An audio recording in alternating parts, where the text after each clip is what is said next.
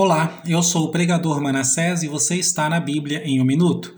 Em um minuto eu quero falar de Ageu, que significa alegria ou festivo.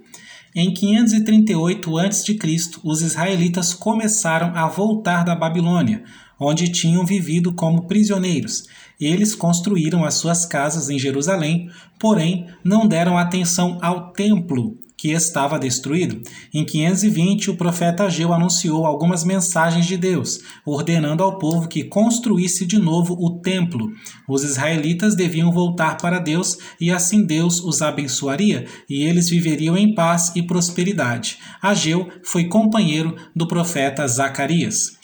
O livro de Ageu tem apenas dois capítulos. No capítulo 1, ele traz exortação para a reedificação do templo, e no capítulo 2, ele fala da glória do novo tempo, repreende a infidelidade do povo e faz promessas a Zorobabel.